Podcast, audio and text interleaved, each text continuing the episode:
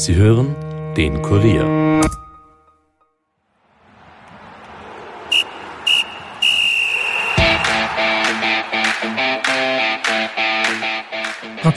Hatte am Wochenende allen Grund zur Freude, besiegte man doch Angstgegner Hartberg mit 3 zu 1. In der Bundesliga fehlen damit nur zwei Zähler auf den neuen Tabellenführer Lask. Am Donnerstag wartet nun das finale Europa League Duell mit Molde. Im Vorfeld hat Kuriersportredakteur Alexander Huber mit Rapid-Trainer Didi Küber gesprochen über das Ziel im Europacup zu überwintern, Stürmer Erkan Kara und die Schwäche bei Standards. Mein Name ist Steffen Berndl und ihr hört die 44. Episode der Nachspielzeit. Nachspielzeit, der Fußball-Podcast von und mit der Kurier Sportredaktion.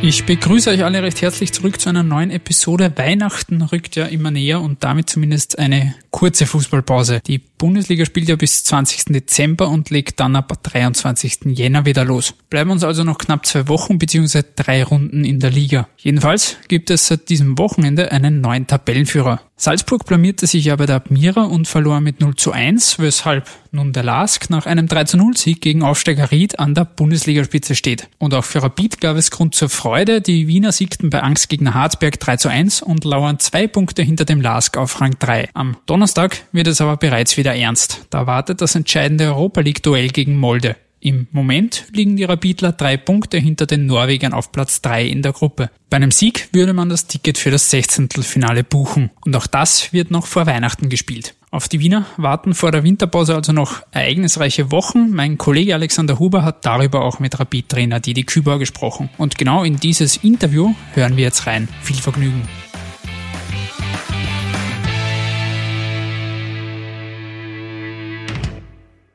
Hallo Didi Küber, danke, Hallo. dass wir das Interview führen können. Sie melden sich aus Ihrem Haus im Burgenland. Wenn man vielleicht zurückdenkt, ähm, Sie waren ja erkrankt. Wie schwer war es eigentlich damals, die beiden Spiele von zu Hause zu verfolgen? Ist es noch emotionaler vorm Fernseher als auf dem Rasen? Können Sie das vielleicht erklären? Was ist der Unterschied für einen Trainer, wenn man ganz hilflos erkrankt zu Hause sitzt und eigentlich nichts machen kann? Nichts. Es ist natürlich eine, eine komplett andere Geschichte. Ich denke, wenn du am Platz bist, kannst du durchaus mehr in das Spiel eingreifen, weil du eben ähm, mit den Spielern kommunizieren kannst und jetzt durch die, durch die Zuschauer, äh, dadurch keine Zuschauer da sind, ist es noch einfacher und auch zur Pause kannst du natürlich dann noch, noch mal eingreifen. Zu Hause ist es dann so, dass du eigentlich vor dem Bildschirm sitzt, äh, zwar, ich habe mit, mit Hicke zwar äh, äh, telefoniert, aber ich glaube, dass ich vertraue meinen, meinen, meinen Trainern, aber die haben sie ähnlich gesehen und trotzdem ist es sehr schwierig, äh, ein Spiel anzuschauen, weil eben, weil, weil du es äh, äh, fühlst, aber, aber trotz, trotzdem ist es komplett anders, wie wenn du, wenn du vor Ort bist und wo du weißt, du kannst dir vielleicht noch was äh, mitgeben und äh, zu Hause bist du eigentlich äh, äh, quasi äh, Zuschauer wie jeder andere und kannst auch eigentlich nur am Bildschirm schauen und, und, und hoffen, dass die Jungs das gut machen. Wie war es von den Emotionen? Haben Sie es selbst beobachtet dabei, dass man vielleicht leichter verzweifelt oder dass man manche Sachen entspannter sieht? Ist es anders, als wenn man Teil äh, am, am, Feld ist? Nein, entspannter kann es nicht sehen. Es ist einfach so, äh, ich schaue es ja mit, mit, meinen, mit meinen Kindern und mit meiner Frau und äh, äh, da ist dann schon Emotion da und natürlich äh, fallen dir einige Dinge auf, die was vielleicht am, am Spielfeld dann nicht so auffallen, weil du da die, die, das ganze Spielfeld für dich hast oftmals aber äh, äh, es ist mir das erste Mal jetzt passiert, dass ich, dass ich nicht äh, am Platz sein kann. Und ich hoffe, dass das, das letzte Mal war. Und äh, weil es einfach für mich selber echt sehr, sehr hart war, zu Hause das, das Spiel zu sehen. Mhm. Emotional war es auch beim 3 zu 1 in Hartberg. Erdcan Kara hat getroffen und hat dabei oder davor eineinhalb Zähne verloren. Äh, der Filip Stojkovic hat eine Schwellung über dem Auge. Haben Sie schon von der medizinischen Abteilung gehört? Ob sie das bis zum Spiel gegen Molde am Donnerstag auf jeden Fall ausgehen wird.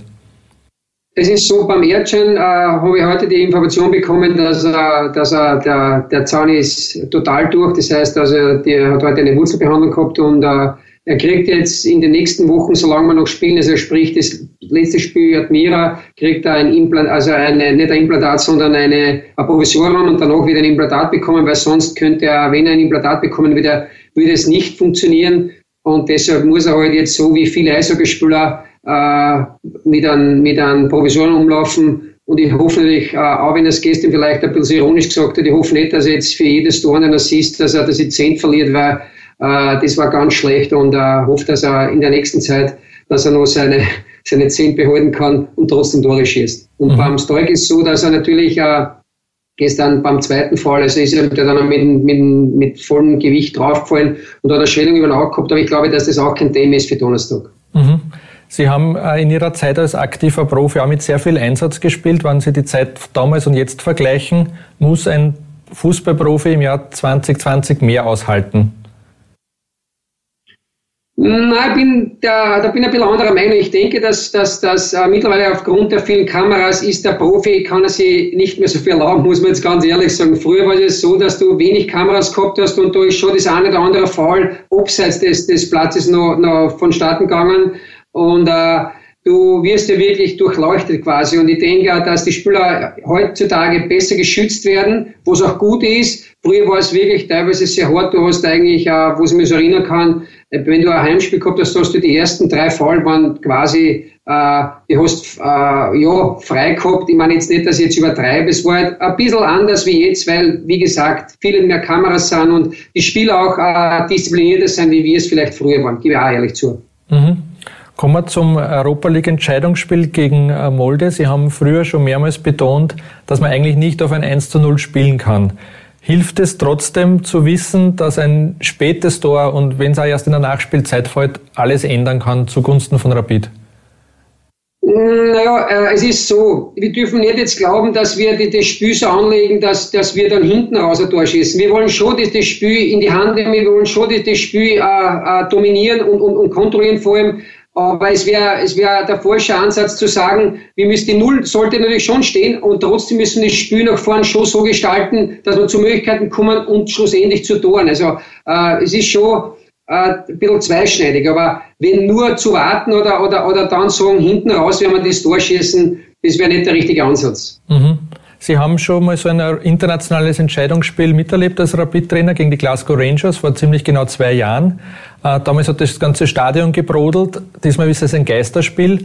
Kann man es trotzdem schaffen, dass man vor diesem Spiel eine spezielle Atmosphäre, eine spezielle Stimmung in der Kabine erzeugt? Natürlich ist es so, mit, mit Zuschauern äh, ist, ist, ist natürlich, äh, speziell wenn die Rapid-Fans kennt, wenn man, wenn, man, wenn man sie braucht, sind sie da und, und da sind schon eine riesige Unterstützung für uns. Es ist leider so, also es haben jetzt alle Mannschaften dasselbe Problem und äh, es ist jetzt eine Mannschaft, wo ich sage, die auch gut ist und kann man mit der Emotion jetzt nicht vergleichen, aber ich denke doch, dass die Spieler ganz genau wissen, um was es geht und äh, ich glaube schon, dass sie alle heiß drauf sind, dass wir da überwintern, sprich, dass wir in die nächste äh, äh, Runde aufsteigen und so werden wir auch auftreten. Mhm. Molde hat in den vergangenen zehn Wochen 14 Spiele gehabt, also auch ein, ein intensives Programm, so wie Rapid. Und von diesen 14 Spielen sind nur zwei verloren gegangen, beide jeweils gegen Arsenal London.